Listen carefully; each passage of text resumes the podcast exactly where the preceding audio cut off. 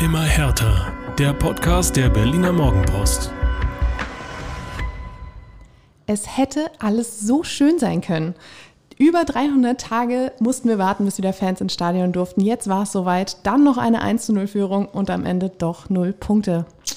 Darüber wollen wir reden in der neuen Folge immer härter. Und wer jetzt schon ganz panisch abschalten möchte, ihr müsst heute nicht auf die wohlklingende Stimme vom Kollegen Jörn Lange verzichten. Er steht mir gegenüber. Mein Name ist Inga Böttling und wir freuen uns, dass ihr eingeschaltet habt. Hallo, hallo Jörn. Da. Hallo Inga und hallo da draußen. Moin, moin. Ja, Jörn, du warst äh, für uns im äh, Stadion. Bevor wir ein bisschen mehr darauf eingehen, was du, was du so alles erlebt hast, äh, ein kurzer Überblick. Ähm, wir reden natürlich über die Heimspielniederlage gegen Wolfsburg über die Probleme in der Mannschaft, ähm, über den wöchentlichen Matthäus Kunja. Na klar. Und über das bevorstehende Topspiel gegen Bayern München. Darf auch nicht zu kurz kommen. Aber erstmal zum Sonnabend. Du warst im Stadion 1 zu 2 gegen Wolfsburg. Ähm, ich habe vorhin schon gesagt, die 1 zu 0 Führung durch Luke Bacchio per Elfmeter in der 60. Minute. Äh, dann das 1 zu 1 durch Baku in der 74. und das 1 zu 2 durch den Kollegen Netscher. Metscher, so sagt Metscher. man, glaube ich. Lukas. Metscher. In der 88. also kurz vor Schluss. Ja. Wieder geführt, wieder verloren. Was war da los? Tja, das war so ein Mix aus Unkonzentriertheiten, Unachtsamkeiten und auch ein bisschen Pech. So ehrlich muss man ja sein. Also gerade das zweite Tor hatte so ein bisschen Flipper-Charakter. Ähm, vorausgegangen war ein Wolfsburger Einwurf. Und dann landet der Ball im Berliner Strafraum und da flippert er so ein bisschen hin und her. Und kein Berliner kann so richtig klären, obwohl da, glaube ich, sechs oder sieben Blau-Weiße standen. Stattdessen springt der Ball dann vor die Füße äh, von Matcher und äh, der wird zum Matchwinner. oh, oh, oh, oh. Äh, und knallt das Ding rein. Ähm, ja, also Paul Dardai, sicherlich auch mit einer blau-weißen Brille auf der Nase, sagt, das können wir uns gar nicht so ankreiden. Das war auch ein bisschen fehlendes Spielglück. Beim ersten Tor sah das ein bisschen anders aus. Ähm, und ja, der andere Teil ist natürlich auch, Hertha hat es versäumt, das zweite Tor zu machen. Ähm, nach der Führung kam dann wenig Zwingendes, muss man sagen. Das hat, da hat man wirklich eine Chance liegen lassen. Und nach dem Rückstand waren es ja immerhin noch, ich glaube, sieben Minuten. Es gab ja fünf Minuten Nachspielzeit. Und da hätte man ja durchaus auch noch Zeit gehabt. Aber ich hatte selbst in diesen Minuten den Eindruck, da war nichts mehr entgegenzusetzen, oder? Ja, das war natürlich auch ein richtiger Nackenschlag, muss man sagen. Zwei Minuten vorm Ende. Ähm, und du warst lange Zeit guter Dinge ja, als, als Hertha-Fan und Spieler und Verantwortlicher.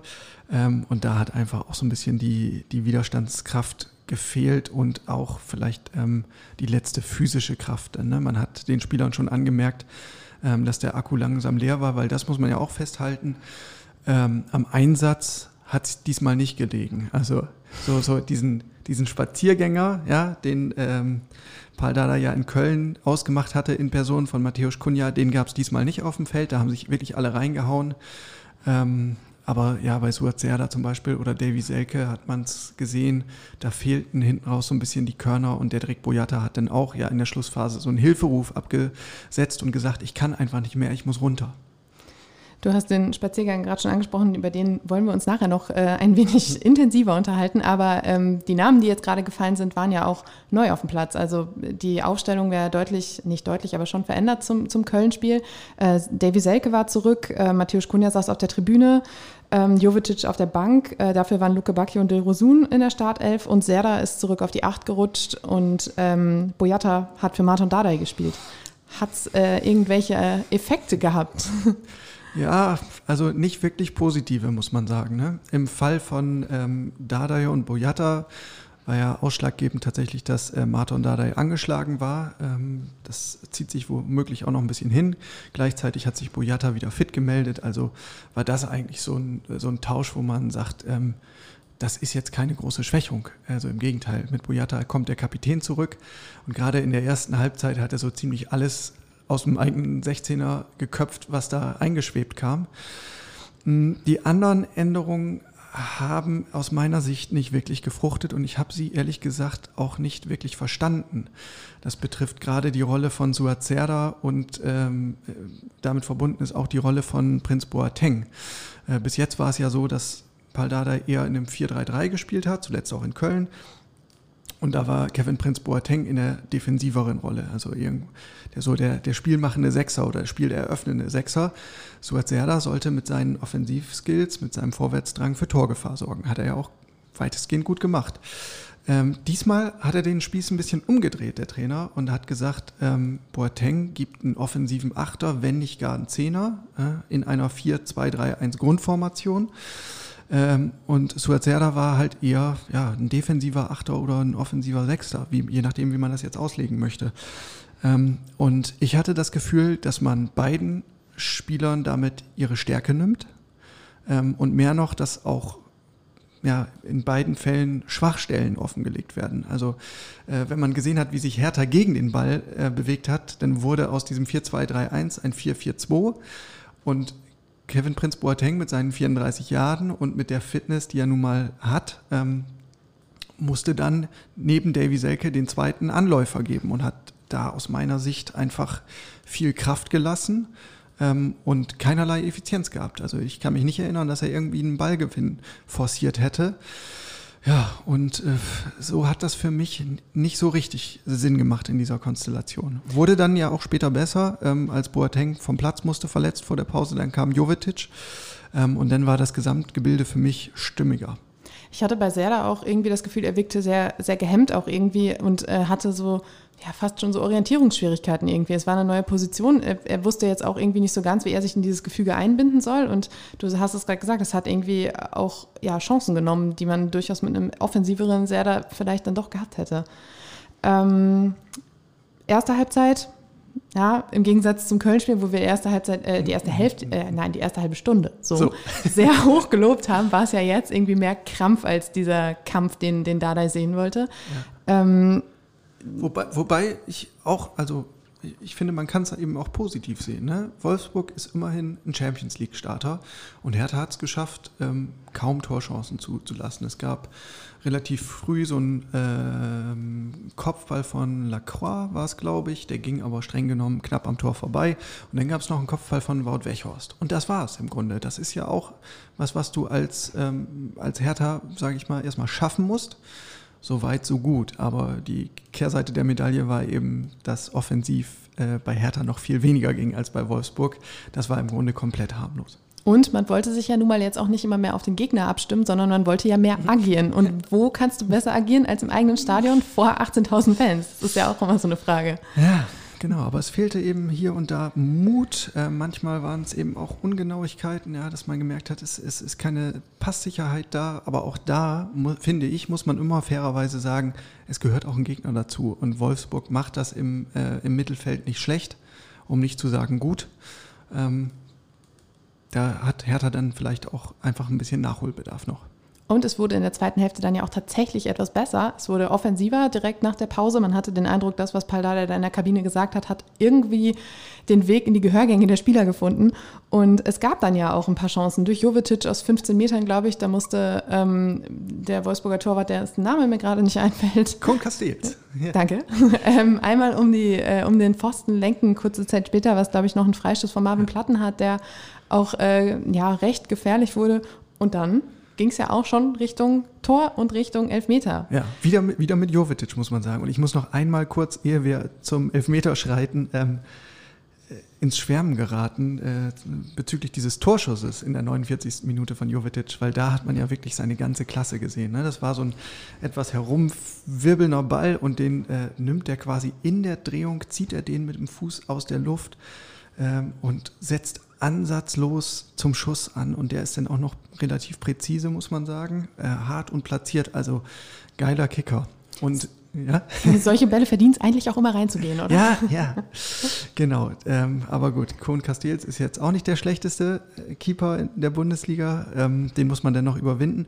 Naja, und dann hat Jovetic aber mit einem wirklich tollen Pass auch ähm, die Szene ermöglicht, die dann zum Elfmeter führte. Ne? Weit aus der eigenen Hälfte, ähm, platziert auf die rechte Außenbahn in den Lauf von Dodi Luke Bacchio und der ist dann ja, im, in, in den 16er gezogen und ist da äh, auf John Brooks getroffen, den Ex-Berliner, ja, ausgerechnet, sagt man ja zu solchen Gelegenheiten gern. ähm, und hat da ähm, ja, einen Kontakt hergestellt oder Brooks hat sein Bein schlicht zu lang stehen lassen. Die kann man so rum und so rum sehen. Ähm, und dann, ja, wo hat Schiedsrichter, wie hieß er nochmal? Jetzt musst du mir helfen. Jöllenbeck. Herr Jöllenbeck, Herr Dr. Jöllenbeck, genau. Äh, zunächst weiterspielen lassen, aber der Videoassistent hat sich gemeldet. Dann wurde die Szene nochmal gecheckt und schließlich gab es Elfmeter. Und plötzlich standen zwei Spieler im blau-weißen Trikot mit zwei Bällen ja. am Elfmeterpunkt. Ja. Davy Selke und Dodi Lukebakio. Äh, ich glaube, wir, wir schnacken später noch ein bisschen intensiver über die Szene. Äh, um es an dieser Stelle kurz zu machen, Dodi hat sich durchgesetzt und dann auch sehr, sehr sicher verwandelt. Ähm, und damit war dann auch auf einmal die Kulisse da richtig im Olympiastadion. Ne? Also das war dann ähm, quasi so der emotionale Peak des Nachmittags. Ähm, da war es richtig laut, auch wenn nur 18.000 da waren, hat sich angefühlt wie, äh, weiß nicht, 40 oder 50.000. Ähm, und eigentlich deutete vieles darauf hin, dass die Mannschaft auch jetzt so einen richtigen, richtigen Schub nochmal bekommt. Ge genau so, du hast gerade äh, so diese Armbewegung gemacht, so Schub nach vorne. Und so gefühlt saß ich auch vorm Fernseher und dachte so, Leute, das muss doch jetzt mal ein bisschen, ein bisschen Push geben irgendwie. Und es kam aber nicht. Und stattdessen fiel dann irgendwann das 1 zu 1. Und ich finde, dieses 1 zu 1 war so schön ausgespielt. Man muss ja auch mal den Gegner loben. Aber ähm, es war, glaube ich, der Wolfsburger Schlager, der im Mittelfeld sich den Ball erkämpft hat nach einem ähm, äh, Angriff von Hertha. Es war so eigentlich quasi ein Konter. Ja. Und äh, er hat dann so schön auf Baku durchgesteckt und ähm, da hat sich halt, ich glaube, Santiago Kasiba war es, der sich da sehr, sehr leicht abschütteln lassen hat. Und äh, da konnte Baku dann schön äh, einschieben, ohne dann auch groß gestört zu werden, weil auch der Dirk Boyata nicht mehr so richtig rankam. Ja. Es war tatsächlich eine ziemlich lange Fehlerkette, muss man sagen. Also Ausgangssituation, härter Freistoß, weit in der Wolfsburger Hälfte. Ähm, und daraus resultiert dann der Konter. Und ähm, Paul Dardai war ziemlich fuchsig heute am Sonntag bei der Medienrunde äh, am Trainingsplatz. Hat gesagt, das kann eigentlich nicht sein, dass sich da niemand opfert und das taktische Foul geht. Ja, also Wolfsburg hat in der Szene gezeigt, dass sie ähm, schnell, gut und sicher kombinieren können. Hertha war nur am Hinterherrennen, aber trotzdem in der Szene musst du dann irgendwie den Angriff unterbinden und stoppen. Der Pass von Schlager, ein absoluter Knaller, wirklich gut, aber so weit darf es gar nicht kommen. Der hatte halt am Mittelkreis viel zu viel Zeit. Ähm, genau, und dann kommt Boyata gegen, gegen Baku nicht hinterher und zu guter Letzt schlägt der Ball auch noch im Torwart-Eck ein. Also macht Alex Schwolo auch nicht die beste Figur und das war ja Fehlerkette von vorne bis hinten einmal nahtlos durchexerziert. Und ein wunderschönes Exempel für Dardais, wir sind manchmal zu lieb und zu nett. Ja, ja. Ähm, beim 1 zu 2 sah es äh, ähnlich aus. Ähm, auch da waren es äh, kleinere Fehler, die irgendwie dazu geführt haben. Ich glaube, ähm, wenn ich das richtig gesehen habe, war es auch wieder Santiago Garcia, der ein Kopfballduell verloren hat, was ja auch nicht bei seiner Größe unbedingt äh, wie gemein, wie gemein. überraschend ist. Nee, aber ich finde, wenn, wenn du so einen Spieler ins Kopfballduell zwingst, dann hast du ja von vornherein verloren. Also ja. das, das war irgendwie auch eine, eine blöde Aktion. Und ich glaube, es war ein weiter Einwurf von Wolfsburg. Ähm, Santi verliert das Kopfballduell.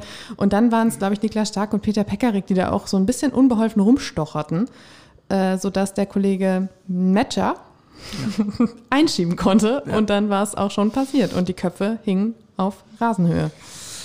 Ja, das so, genau so war es. Genau so war es. Auf der Tribüne, ich habe einmal runtergeguckt in den VIP-Bereich, ähm, saß unter anderem Markus Sorg, aus dem DFB-Trainerteam, also Nationalmannschaftstrainerteam und hat sich das alles angeguckt. Ich habe mich so gefragt, naja, warum ist er jetzt eigentlich im Stadion? Ich könnte mir vorstellen, dass ein Matcher einer war, den er jetzt gerade äh, ein bisschen intensiver beobachtet. Durchaus. Ähm, da sah es nämlich auch alles so aus, als äh, passte irgendwie die Abstimmung auch in der Abwehr so überhaupt nicht. Auch darüber reden wir nachher nochmal ein bisschen intensiver. Ähm, dann kam die 84. Minute und Paul Dardai sah sich berufen zu reagieren hat äh, dreimal gewechselt, hat äh, Luka Toussaint für Davy Selke gebracht, Turunariga für Boyata und Seefolk für Serda. Ich saß da und habe mich gefragt, was hat das jetzt für einen Sinn? Vielleicht magst du uns ja erklären, was der Sinn war. Ja, also nur als kleine Fußnote, damit wir in der richtigen Chronologie waren, dass dieser Wechsel, dieser Dreifachwechsel war in der 84. Das 1 zu 2 fiel in der 88. Hast recht. Äh, nur für den zeitlichen Ablauf, aber der Wechsel war natürlich trotzdem irgendwie bemerkenswert, äh, weil man jetzt nicht richtig wusste, soll das jetzt eigentlich Offensive bringen oder soll das defensiv stabilisieren? Das war irgendwie so ein bisschen nichts Halbes und nichts Ganzes und ohnehin drei Wechsel auf einmal. Das sorgt ja für viele Umstellungen und viel Unruhe auch. Ähm, ja, Paul Dardai hat es dann heute ein bisschen erklärt und hat gesagt, äh, natürlich, ich bin auch kein Idiot, ich würde niemals irgendwie einen Innenverteidiger auswechseln in der, in der Schlussphase, wenn es nicht sein müsste. Aber Boyata konnte nun mal nicht mehr. Was soll ich denn machen? Soll ich äh, zu zehn weiterspielen? Oder? Er hat sich auch ein bisschen, wie Paul Dardai immer so ist, äh, kleine Anekdote aus der Nachbarschaft er erzählt, dass sein Nachbar heute Morgen beim Ausparken rüberkam und sagt, Paul, was hast du dir denn dabei gedacht? Naja, also, ähm, das war ein Notwechsel.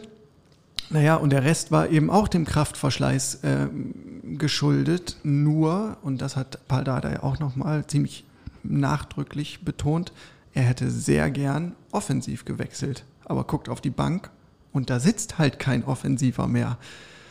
Chris Piontek ist noch nicht wieder fit. Matthäus Kunja war aus disziplinarischen Gründen nicht im Kader. Äh, Marco Richter hatte er vorher schon gebracht. Der war schon auf dem Feld. Ich glaube, seit der 70. So, und ähm, dann hast du halt wirklich aktuell keine Optionen mehr. Ähm, das Dilemma ist bekannt. Paldadei wünscht sich gerne noch Verstärkung in der Offensive. Ähm, John Cordoba hat den Club verlassen. Ähm, einen weiteren Flügelspieler wolltest du ohnehin verpflichten ist alles noch nicht da. Und ähm, da merkt man natürlich auch so die Unzufriedenheit des Trainers. Und das ist jetzt gerade auch wieder dieses, dieser klassische Konflikt, den wir eigentlich in jeder Transferperiode haben. Der Manager muss halt mit dem Geld haushalten und muss die mittel- und langfristige Perspektive vertreten. Und der Trainer ist nun mal der Gekniffene, der Wochenende für Wochenende Ergebnisse braucht. Und äh, ja, der ist natürlich jetzt gerade nicht happy. Es ist natürlich auch einfach richtig ärgerlich. Es steht eins zu eins. Du hast noch alle Chancen im eigenen Stadion, dieses Spiel zu gewinnen und du hast aber einfach nicht die Mittel auf der Bank, da jetzt frische Spieler zu bringen und deine, deine Jungs auf dem Platz können halt einfach nicht mehr. Das ist auch einfach wirklich eine ätzende Situation ja. für Dardai. Ja, wobei ähm, wir haben natürlich auch gefragt heute, ähm, wie sieht es denn konditionell aus? Äh, was sagen die Werte? Laut Trainerteam alles in Butter. Ähm, Hertha ist mehr gelaufen als die Wolfsburger. Jetzt nicht drastisch mehr, aber mehr. Ähm, aber so, also konditionell grundsätzlich macht man sich keine Sorgen bei Hertha. Immerhin. Dada macht sich ja generell keine Sorgen. ähm, er hat ja gesagt, ähm, er hat keine Panik nach diesen zwei äh, Niederlagen zum Auftakt. Bis Weihnachten stehen wir mit dem guten Teamgeist auf einem stabilen Platz. Ja. Ich finde, das ist eine Prognose, mit der man arbeiten kann. Auf jeden Fall. Ähm, also insgesamt war bei Paul Dardai relativ viel Optimismus spürbar. Also ähm, diese ganzen kritischen Stimmen, Marke ist ja kein Deut besser als vergangenes Jahr, ähm, den kann er wenig abgewinnen. Ähm, er sieht im Moment gerade tatsächlich Fortschritte im aktuellen Spiel in Wolfsburg. Verglichen äh, mit dem Köln-Spiel, sagt er, war einfach die Einsatzbereitschaft deutlich höher. Ähm, er sagt auch, der, mit dem fußballerischen Aspekt ist er grundsätzlich zufrieden. Ähm, auch wenn in der ersten Halbzeit vieles Spielerische nicht so gut geklappt hat. Ähm, aber er sieht Fortschritte und sein Kronzeuge oder sein Beweisstück A sozusagen war Dodi Luke Bacchio, ähm, der diesmal nicht nur spielerisch überzeugt hat, sondern vor allen Dingen auch kämpferisch. Da sagte Dardai nicht zu Unrecht, wenn Dodi Luke Bacchio mit nach hinten sprintet, ist das ein gutes Zeichen. Ich finde auch generell, man sieht äh, Entwicklung auch so, was, was so das Spielerische einfach angeht. Also ich finde, so ein Spiel ist jetzt mittlerweile einfach schon viel netter anzuschauen als auch in der vergangenen Saison, in der man sich gedacht hat, boah, es ist einfach nur noch verkrampft bei Hertha, es geht überhaupt nicht nach vorn. Es ist jetzt einfach, es sieht genau wie Dada, es wollte einfach viel, viel mehr nach Fußball aus, nach, äh, ja, nach einem schönen Spiel, das es vielleicht auch noch werden kann, wenn man dann gewinnt.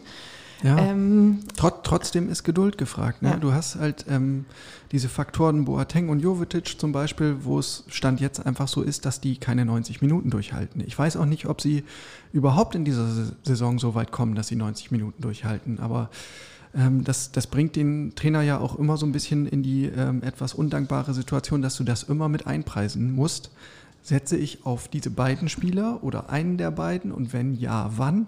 Das ist halt immer so ein Taktieren und ja, das ist eben so ein bisschen ähm, ja, der Makel, der den beiden anhaftet. Die sind halt keine 28 mehr. Ähm, und das hat, dafür hat man sich aber bei Hertha bewusst entschieden. Ne? Das war vorher bekannt. Das ist jetzt keine Überraschung. Bei Boateng sollte es irgendwie ja eigentlich immer so für 60 Minuten reichen. Jetzt hat es am Samstag nur für 40 ungefähr gereicht. Ja. Ähm, er musste mit Schmerzen runter. Hat Dada heute noch mal irgendwas äh, gesagt? Wie sieht es da aus? Ist er, ist, er noch, ist er noch da? Er hat auf jeden Fall erklärt, dass er auch schon mit Schmerzen rauf ist. Also, oh. aber das, das ist, glaube ich, ohnehin äh, bei jedem Spiel so. Irgendwas zwickt immer mit 34 im Profisport. Ähm, das ist nun mal so. Ja, und der Rücken, der Rücken zwickt, aber die Prognose, die gibt es noch nicht. Es, äh, er wurde natürlich heute am Sonntag behandelt, ähm, aber es war völlig unklar, ob es eine längerfristige Geschichte ist oder ob er nur einmal richtig eingerenkt werden muss und dann läuft es wieder. Also da ist offen, ob er ähm, nächste Woche gegen die Bayern mitwirken kann. Einer mit seiner Erfahrung wäre da natürlich nicht ganz viel am Platz. Aber Jörn, lass uns noch mal über die Gründe reden, was da denn jetzt eigentlich passiert ist, warum die Führung nicht ins Ziel gebracht wurde. Ähm, es war, finde ich, schon so, dass man gemerkt hat, dass äh, die Abstimmung insgesamt in der Mannschaft nicht so richtig funktioniert hat. Ich habe mich dann gefragt, liegt es an den vielen Wechseln, ähm, die vorgenommen werden mussten, auch in der Startelf im System, oder liegt es einfach daran, dass die von dir gerade geforderte Geduld einfach noch gebraucht wird? Ja, wahrscheinlich ein bisschen was von allem. Ne? Ähm, ich glaube, das Schlüsselproblem gegen Wolfsburg war einfach die Konstellation im Mittelfeld, zumindest ähm, über, über lange Zeit. Ähm, und da hat Hertha einfach keinerlei Kontrolle erlangt. Ähm, das war problematisch und äh, ich habe das ja vorhin schon erwähnt. Also in meinen Augen war diese, diese Konstellation, die Dardai diesmal gewählt hat, einfach schlecht austariert. Ähm, für mich ist dieser Plan nicht aufgegangen und ja, ich bin sehr gespannt, ob wir eine ähnliche Formation in dieser Saison nochmal wiedersehen. Ich kann es mir ehrlich gesagt nicht vorstellen. Ähm, ja, und äh, also bei aller Erfahrung und bei allen Leadership-Qualitäten, ähm, die wir bei Boateng gelobt haben, nach zwei Saisonspielen, finde ich, verfestigt sich auch der Eindruck, ähm, dass die Fitness doch ein Problem ist und das Tempo und die Spritzigkeit. Ähm, und gerade im zentralen Mittelfeld, wo du immer wieder kleine, schnelle Schritte brauchst, wo du ständig Abstoppbewegungen hast, wieder anlaufen musst, ähm, wo du halt nicht den langen Sprint brauchst, sondern den kurzen, ja, wachsen bei mir persönlich so ein bisschen die Zweifel, ähm, ob er Hertha tatsächlich so großartig weiterhelfen kann. Sportlich zumindest. Sportlich, ne? genau. Ja. Ähm, gegen Bayern wird es wahrscheinlich sowieso deutlich defensiver aussehen, ähm, was die Aufstellung angeht. Also ich kann mir jetzt nicht vorstellen, dass Paldada da volle Kapelle nach vorne spielt. Ähm, was, was braucht Hertha jetzt? Wer, wer kann da denn noch Stabilität verleihen, wenn jetzt auch der Prinz zum Beispiel gar nicht spielen kann? Ja, ich glaube, die eine Personalie gibt es da nicht. Ähm, ein naheliegender Gedanke in meinen Augen wäre, ähm, zurückzukehren zu dem Modell, was Hertha in der vergangenen Saison stabilisiert hat. Und das war ja die defensive Dreier- respektive Fünferkette. Das hat ja über weite Strecken sehr gut geklappt. Ähm, Hertha hat relativ wenig Gegentore bekommen, hat auch wenig Spiele dann verloren in diesem ganzen Abstiegskampf. Ähm, Gemuddel. So, und ja, ich, ich frage mich, ob das nicht vielleicht ein Schlüssel sein könnte, um wieder zu mehr Stabilität zu finden. Ähm, gegen die Bayern ist es halt immer so eine Sache. Ne? Dardai sagt auch, es äh, ist ein Top oder Flop. Ähm, ich, ich glaube, nicht wenige haben ein ähnliches, ähnliches Szenario im Kopf wie ich jetzt auch, denn meistens ist es ja so, Hertha spielt gegen die Bayern gut, am Ende verlierst du trotzdem. So, und dann, ähm, ja, ist es eher ein positives Erlebnis als ein negatives, aber hast halt auch keinen Punkt mehr auf dem Konto. Äh, wir haben vorhin schon kurz äh, angesprochen, dass äh, rund um den Elfmeter und das 1 zu 0 noch ein bisschen mehr los war als ähm, nur das Tor und der Jubel danach. Und zwar war es äh, so, dass, ich habe vorhin schon gesagt, mit Dodi Lukebaki und Davy Selke plötzlich zwei Spieler mit jeweils einem Ball am Elfmeterpunkt standen. Beide bereit, diesen Elfmeter zu schießen. Für mich am Fernsehen kam diese Situation sehr, sehr, sehr merkwürdig rüber. Wie war es bei dir im Stadion? Ja, ich muss gestehen, äh, in dem Moment habe ich es gar nicht so richtig realisiert. Ähm, da war ich dann gerade auch mit anderen äh, technischen Dingen beschäftigt. Ähm, so im Nachhinein habe ich mir das natürlich alles in Ruhe nochmal angeschaut und ich ähm, finde es nicht überdramatisch. Ja, äh, das wurde jetzt natürlich im Boulevard auch schon wieder groß gespielt und skandalträchtig hochgejazzt. Da kann ich mich nicht so wirklich für ereifern. Ich finde aber trotzdem, dass das keine glückliche Szene ist. Ähm, Und interessant ist ja auch, ähm, dass, die, dass die Szene im Nachhinein von den Verantwortlichen bei Hertha ganz unterschiedlich interpretiert wurde. Also Freddy Bobic sagt, ähm, fand ich nicht gut, da bin ich ganz ehrlich, äh, sieht nach außen nicht gut aus. Paul Dardai sagt, äh, ich könnte mir eigentlich nichts Schöneres wünschen, ist doch geil, wenn da irgendwie zwei oder sogar drei Spieler sind, die wollen alle schießen, wäre doch viel schlimmer, wenn es keiner will. Ja, stimmt natürlich, aber ich könnte mir halt ähm, diesen ganzen Abstimmungsprozess auch sehr viel geräuschloser und schneller vorstellen. Es ist bei Hertha so, äh, es gibt drei Kandidaten, die kommen in Frage und Paldadei sagt, ich lege das nicht vorher fest, sondern das machen wir abhängig von der Tagesform und wie sich die Jungs fühlen. Und dann müssen sie sich untereinander einigen. So, aber in meiner Fantasie ist das so, dass man sich kurz austauscht und dann entscheidet man und muss da jetzt keine große Debatte ähm, führen, die dann noch von dem Dritten irgendwie äh, geschlichtet werden muss. Ich finde es auch bedenklich, wenn sich Davy Selke dann nach Spielschluss ans Mikrofon stellt und lang und breit erklärt, was da gelaufen ist. Ich finde, da muss er einfach nur noch sagen, wichtig ist, der Ball war drin. Ich hätte auch gern geschossen, aber Dodi hat das Vorrecht, alles gut, kein Thema.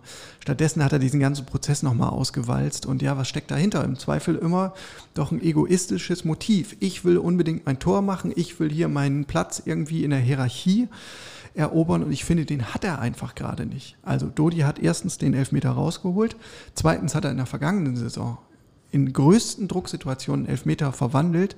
Insofern ist er in meinen Augen klar am Drücker. Ähm, und da fehlt mir ehrlich gesagt so ein bisschen das Verständnis, äh, wieso Davy als Rückkehrer ähm, sich da so aufspielt und sagt, ich muss den unbedingt schießen, ich bin Schütze Nummer eins. Zugleich finde ich auch, ja, dann vielleicht von außen einmal reinrufen und sagen, du oder du. Ähm, ja, gibt, gibt insgesamt einfach nicht so ein rundes Bild ab. Genau so ging es mir auch. Also ich finde, es ist so ein, es, ich habe es so mit gemischten Gefühlen betrachtet. Einerseits habe ich an die Aussage von Fredi Bobic gedacht, der ähm, noch vor ein paar Wochen irgendwie in einem Interview gesagt hat, hier waren manche ein bisschen zu sehr verliebt in ihren eigenen Schatten. Und ich finde, das Bild hat das auch so ein bisschen wiedergegeben, wie du gerade gesagt hast, so hey, ich möchte hier meinen ähm, meinen Platz haben, ich möchte hier bejubelt werden. Andererseits dachte ich aber, irgendwie war es auch schön zu erkennen, ähm, dass es dann doch in der Mannschaft auch ein bisschen stimmt. Also der Boyata eilte ja relativ schnell herbei und hat die beiden zur Seite genommen und gesagt, Jungs, klärt das jetzt, einer schießt und dann ist fertig. Und nach, im Jubel hat man ja auch gesehen, da waren die beiden sich ja dann auch wieder grün, war ja auch alles in Ordnung. Aber ich finde, es hat auch so ein bisschen gezeigt, dass da doch so ein, so ein Teamgeist da ist. Klar, am Anfang denkt man sich so, hä, warum behagt ihr euch da jetzt? Aber im Endeffekt wurde es gut gelöst aus der Mannschaft heraus. Und ich ja. finde, das ist ja das, was auch so ein bisschen gefordert wird. Und ich glaube, das ist auch das, was Dada im Endeffekt ziemlich gut fand. Ja, also nicht überdramatisieren, Haken genau. dran. Nicht überdramatisieren ist ein gutes Stichwort. Einer, der sich genau das alles von der Tribüne angucken musste, war Matthäus Kunja. Ähm, Dada hatte ihn unter der Woche schon ähm, zur Seite genommen, hat ein Gespräch mit ihm geführt, hat gesagt, es war äh, nicht nett, aber sehr ehrlich. Mhm. ähm, und hat äh, da äh, schon auf der Pressekonferenz am Donnerstag gesagt, dass er noch nicht weiß, wie er mit ihm weiter verfährt. Dann kam das Spiel, dann war klar, Kunja steht nicht im Kader, weil er diesen Spaziergängermodus, den er eingeschaltet hat gegen Köln, einfach, also der gefiel da einfach gar nicht. Ich war gestern echt was überrascht, dass er tatsächlich auf der Tribüne saß, aber ähm, ich fand es im Endeffekt eigentlich auch ein ganz geiles Signal. Ja, geht mir ähnlich. Ähm, es ist ein krasser Move und ich, ich ja, hätte auch gerne mal in den Kopf des Trainers geguckt in der 84. Minute oder kurz vorher, als er eben diesen Dreifachwechsel vornehmen wollte und ob er da auch mal gedacht hat, hm, wenn ich jetzt den Matthäus noch hätte.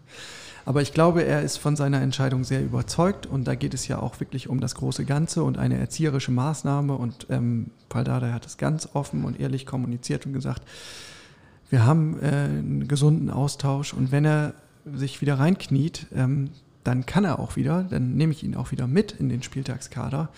Aber manchmal muss es eben wehtun. Und man, das weiß, glaube ich, jeder irgendwie aus der eigenen Kindheit oder Jugend. Manchmal ist es halt mit Worten allein nicht getan, sondern man muss dann auch diese Konsequenz spüren, ähm, einfach mal nicht berücksichtigt zu werden. Und ähm, das hat dann im Zweifel wahrscheinlich den größeren Lerneffekt. Es wird äh, im Hintergrund äh, fleißig an Matthäus Kunjas Zukunft gewerkelt. Ähm, es sind Verhandlungen da, angeblich mit Atletico Madrid, da ist man sich aber noch nicht so ganz einig. 30 Millionen sollen es sein. Irgendwie wollen die äh, Spanier noch nicht ganz so viel zahlen. Da ist alles offen. Auch Herr das verantwortlich um André Friedrich haben gesagt, ähm, wir haben im Moment noch kein Angebot vorliegen, das, auf das wir reagieren müssten, also bleibt es offen. Äh, Atletico Madrid, wäre das so für dich der Verein, der äh, quasi der nächste Schritt für Kunja sein könnte? Ja, aus Spielersicht macht das irgendwie total Sinn. Ne? Ähm, aber aus Clubsicht habe ich so meine Zweifel. Also wer Atletico verfolgt hat in den vergangenen Jahren, da ist ja Diego Simeone Trainer und der ist ja quasi die, Verkörperung von Inbrunst und Leidenschaft und Kampfgeist und auch Disziplin. Ähm, und da frage ich mich, ob der sich, also ob der wirklich so ein Fan von Matthäus Kunja sein kann. Klar, Matthäus ist ein leidenschaftlicher Fußballer, ähm, aber da liegt die Betonung eben nicht so auf Leiden, sondern auf Spielfreude. Ähm, deswegen habe ich da große Zweifel, dass Atle ausgerechnet Atletico jetzt 30 Millionen Euro dafür ausgeben wird. Und ähm, darunter wird es Hertha nicht machen.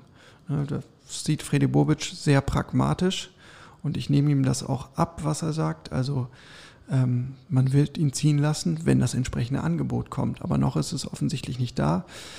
Ich könnte mir gut vorstellen, dass irgendwie aus der Premier League, so aus der Premier League Mittelklasse noch irgendein Club ähm, den, die Hand hebt und sagt, wir hätten Interesse und da hat man natürlich auch das Geld. Ähm, und dann wird man sehen, was passiert. Ähm, Dardai hat jetzt auf jeden Fall die Tür nicht zugemacht. Ne? Also das war auch nochmal ganz klares Statement vom Trainer. Ähm, dass er im Grunde an, an Kunja glaubt und äh, ihm auch die Chance geben wird, äh, sich zurückzukämpfen. Genauso wie er es im Übrigen ja auch mit, mit Dodi gemacht hat. Und das ist ja vielleicht jetzt nach dem Wolfsburg-Spiel ein ganz mutmachendes Beispiel. Dazu hat der Trainer auch nochmal erklärt, wir geben ihm wirklich seit Wochen im Trainerteam Feuer, aber richtig. Äh, der kriegt eine Ansage nach der nächsten und so langsam scheint es zu fruchten. Jetzt haben wir in der Vergangenheit schon häufig über Dodi gesprochen und dass er immer wieder positive Momente hatte, wo man gedacht hat, ah, jetzt hat es Klick gemacht. Vielleicht kriegt es Dada ja tatsächlich hin mit der äh, Gehirnwäsche, wie er es genannt hat. Ne? Stimmt, ja. Wir werden sicherlich auch nächste Woche nochmal die Kategorie den wöchentlichen Kunja haben. Es bleibt also spannend. Ähm, bevor wir jetzt zumindest sportlich einen Strich unter das Wolfsburg-Spiel ähm, ziehen, jetzt ist Hertha Tabellenletzter, die einzige Mannschaft in der Liga noch ohne Punkt. Das ist natürlich echt keine schöne Ausgangslage bei all der Aufbruchstimmung, die irgendwie verbreitet wurde. Was, was macht sowas mit dem Kopf? Ich glaube, Marco Richter war es, der gesagt hat, jetzt ist wieder alles im Eimer. Das ist echt kacke. Also alles wieder im Eimer klingt ja auch so, wir haben uns so viel vorgenommen und jetzt ist alles so. Mm. Ja, ich habe das leider weder gehört noch gesehen, wie er das gesagt hat, ähm, ob er es wirklich bierernst meinte oder ob da ähm, ja, so, so, so ein bisschen Genervtheit mitschwang, weil das ja so jetzt auch die Wahrnehmung von außen schnell ist. Ne? Jetzt wird alles wieder schlecht geredet, äh, man sieht keinen Fortschritt, ist ja derselbe Mist wie im Vorjahr. Hm, gut ist das natürlich auf keinen Fall. Ähm, wir haben vor ein paar Wochen darüber gesprochen, wie hilfreich es sein kann, wenn du mit Erfolgserlebnissen in die Saison startest. Und jetzt hast du halt, ja, nach zwei Spielen in Köln und gegen Wolfsburg, wo du vielleicht ja, mit, ich sag mal, vier Punkten kalkuliert hast. Ne, ist, finde ich, ist, ist keine utopische Ausbeute, das wäre drin gewesen. Ähm, hast du Nullzähler auf der Habenseite und bist Tabellenletzter. Und jetzt geht es zu den Bayern und danach ist, glaube ich, eine Länderspielpause und dann steht das da erstmal. Ähm, und das ist natürlich nicht gut für die Köpfe, ähm, zumal Paul Dardai auch nochmal darauf hingewiesen hat, das, was letztes Jahr passiert ist oder letzte Saison passiert ist, das ist ja auch nicht wie weggewischt, sondern es gibt nach wie vor diese ähm, Verunsicherung, die in den Spielern steckt. Ähm, und das kriegst du so einfach nicht raus. Freddy Bobic äh, versucht es möglichst pragmatisch zu sehen, ja, und äh, versucht sich gar nicht beeindrucken zu lassen und sagt, ja gut, dann verlieren wir halt bei den Bayern, äh, verlieren auch andere, aber dann kommt der vierte Spieltag und dann gewinnen wir halt da. Ist ja auch wirklich noch früh in der Saison. Das muss man, darf man ja wirklich bei allem äh, Pessimismus und bei allem schlechten ja, Ergebnis nicht also vergessen. Was, was willst du machen? Ne? Am ja. zweiten oder dritten Spieltag den Kopf in den Sand stecken, das ist ja auch Quatsch. Ja. Ähm, aber klar, also muss man, muss man jetzt nicht schön färben. Man hat sich das anders vorgestellt. Um jetzt aber mal nochmal über schöne Dinge zu reden ja. hier. Die Fans sind zurück. Ja. 18.000 waren es von 25.000, äh, die hätten reingedurft. Ähm, ich hatte am Fernseher den Eindruck, wow, macht Bock, die Stimmung ist da. Du hast vorhin schon gesagt, du hattest das Gefühl im Stadion, es waren 40.000, 50.000, so, so war die Stimmung. Ähm, Hat es einfach wieder ein bisschen mehr gekribbelt? Ja, auf jeden Fall. Ähm, aber dieses Stimmungsbild war nicht so ganz äh, einge einheitlich oder nicht so ganz durchgängig, muss man sagen. Also vor dem Anpfiff äh, habe ich es sehr genossen. Es war toll, wieder ähm, die erhobenen Schals zu sehen und äh, besetzte Tribünen, auch wenn das Bild natürlich insgesamt sehr löchrig war. Aber auch akustisch war die äh, Kulisse toll. Ähm, das ist wirklich dieses Phänomen, das hatten wir ja schon in den Zeiten, als nur 4.000, 5.000 ins Stadion durften. Ähm, es macht einfach ein ganz anderes Feeling, ein ganz anderes Flair. Ich glaube, auch die Spieler haben es eigentlich genossen. Ne? Sie sind ja zum Warm-up extra mit Shirts aufgelaufen. Ich glaube, was stand da drauf? Ohne euch ist es nur ein Spiel. Genau. Ähm, genau, und dann hat man am Anfang auf jeden Fall auch ähm, viel, viel Support von den Rängen gespürt im Lauf der ersten Halbzeit, als Hertha sich so ziemlich schwer tat, hat man schon gemerkt, es wurde ruhiger, es wurde ein bisschen grummeliger, mitunter wurde gepfiffen. Ähm, nach dem 1 zu 2 ganz am Ende war es natürlich mal mucksmäuschen still. Irgendjemand rief denn da da raus. das war aber ein Einzeltäter, muss man sagen. Ähm, ja, und äh, Später gab es dann tatsächlich auch noch ein paar Pfiffe, aber das hatte noch einen anderen Grund als jetzt die fußballerische Darbietung. Ja, ich habe es tatsächlich in deinem äh, Spieltext gelesen. Die Spieler haben sich äh, nach dem nach Abpfiff mehr oder weniger aus dem Staub gemacht und haben, sind eben nicht mehr zu den Fans in die Kurven gegangen, um sich irgendwie nochmal für den Support zu bedanken. Ja, und das äh, fand ich irgendwie wirklich merkwürdig bis besorgniserregend, wenn du als Mannschaft das nicht spürst, ne, aus dir heraus. Ähm, es waren 308 Tage seit dem letzten Heimspiel vor Publikum. Und du hast diese Aufwärmshirts und 90 Minuten später, gut 90 Minuten später, schnallst du das einfach nicht mehr und überreißt es nicht mehr, dass das jetzt ganz wichtig wäre, irgendwie Richtung Publikum zu gehen, wie es ja sonst immer gelebte Praxis war. Und da kann ich den Zorn der, und die Enttäuschung der Fans wirklich, wirklich gut verstehen. Ähm, es waren nur noch ein paar einzelne Spieler auf dem Rasen. Peter Pekarik als einer der, der Altrocker hat dann irgendwie versucht, die Leute ein bisschen zusammenzutrommeln. Paul Dardai war bei den TV-Interviews, der konnte gar nicht einschreiten in dem Moment, aber ich finde, bei Hertha gibt es auch noch genug andere.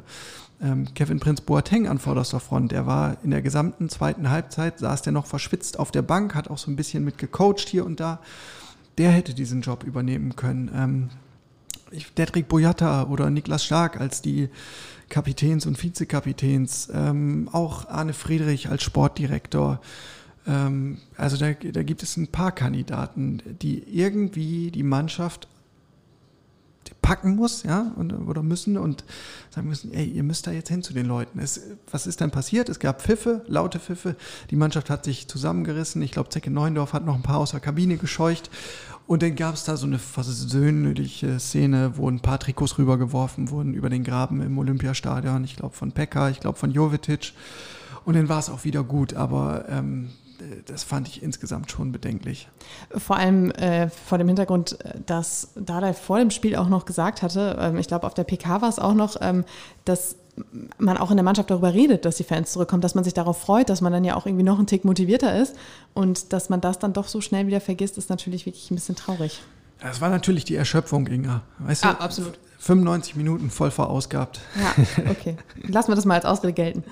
Ähm, drumherum gab es noch einiges. Im Vorhinein war klar, Einlass nur mit 3G-Regel. Ähm, es gab mehrere Kontrollen. Es gab unterschiedliche Einlassfenster für Ober- und Unterring. Es gab auch noch eine Impfaktion.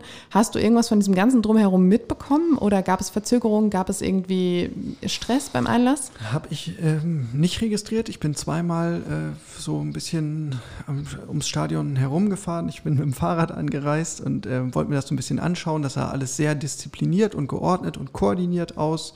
Zur Impfaktion kann ich dir ehrlich gesagt nicht sagen, ähm, wie, wie, gut das angenommen wurde oder wie viele Menschen sich da geimpft äh, oder impfen lassen haben.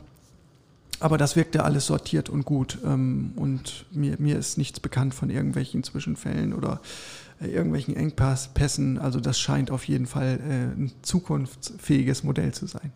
Wenn es nach Friedi Bobic geht, soll das Ganze ja sogar noch ein bisschen äh, erweitert werden. Er hat äh, jetzt, ich glaube, so, am Sonntagmorgen war es noch in einem Interview mit Bild TV gesagt, wir werden dahin kommen, dass wir alles öffnen. Das äh, ist ein Wunsch, den viele in der Bundesliga haben, dass die Stadien wieder komplett voll sind.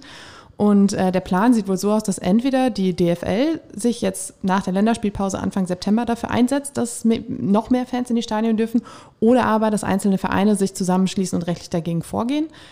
Bobic hat gesagt, würde Hertha sich auf jeden Fall sofort anschließen. Er hat das auch schon Ende Juli im Trainingslager gesagt, dass es einfach wirtschaftlich ähm, sich, nicht, sich nicht rechnet und lohnt. Und äh, das ist es eben, das sind diese wirtschaftlichen Interessen. Überall anders kehrt auch Normalität ein. Natürlich ist dann auch im Fußball der Wunsch groß, dass Normalität wieder einkehrt. Äh, ob das so der richtige Weg ist, da bin ich noch ein bisschen unentschlossen, weil wir haben trotzdem immer noch die, die Corona-Pandemie, wir haben steigende Zahlen, da muss man wahrscheinlich auch erstmal abwarten. Wir haben jüngst noch gehört, wie viele Menschen sich beim EM-Finale in London infiziert haben. Müsste man vielleicht auch einfach mal abwarten, was jetzt so die nächsten Monate bringen, bevor man davor prescht. Aber den Wunsch kann man natürlich nachvollziehen.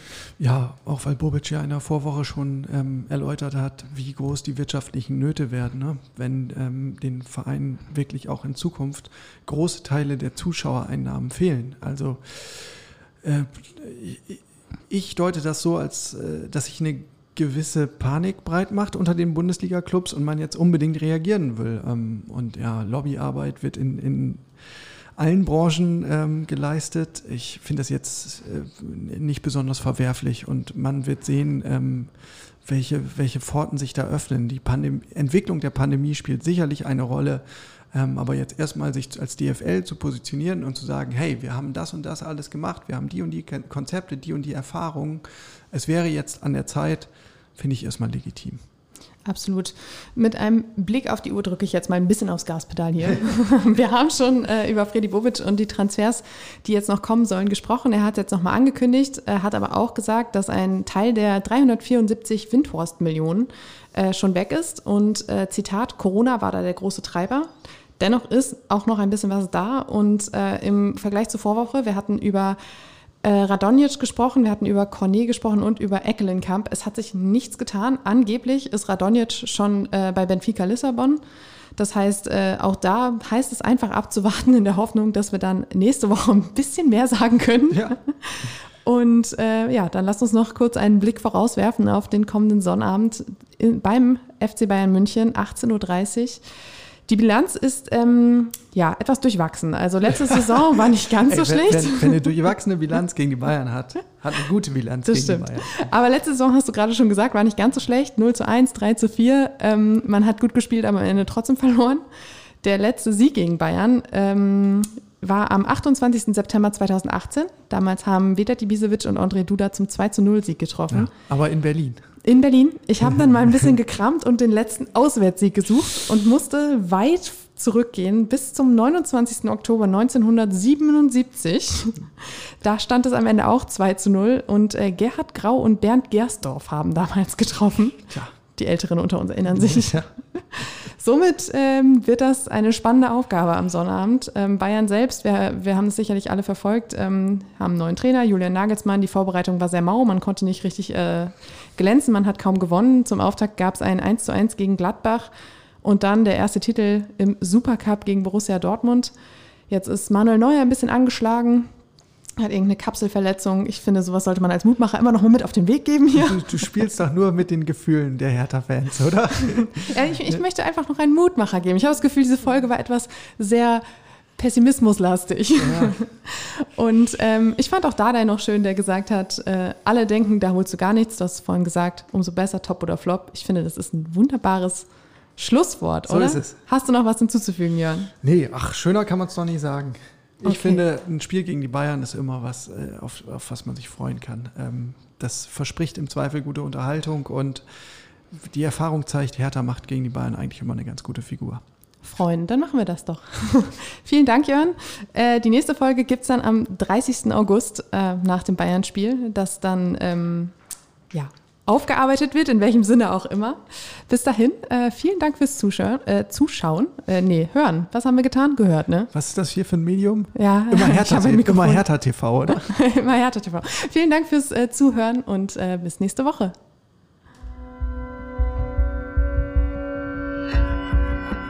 Immer härter. Der Podcast der Berliner Morgenpost.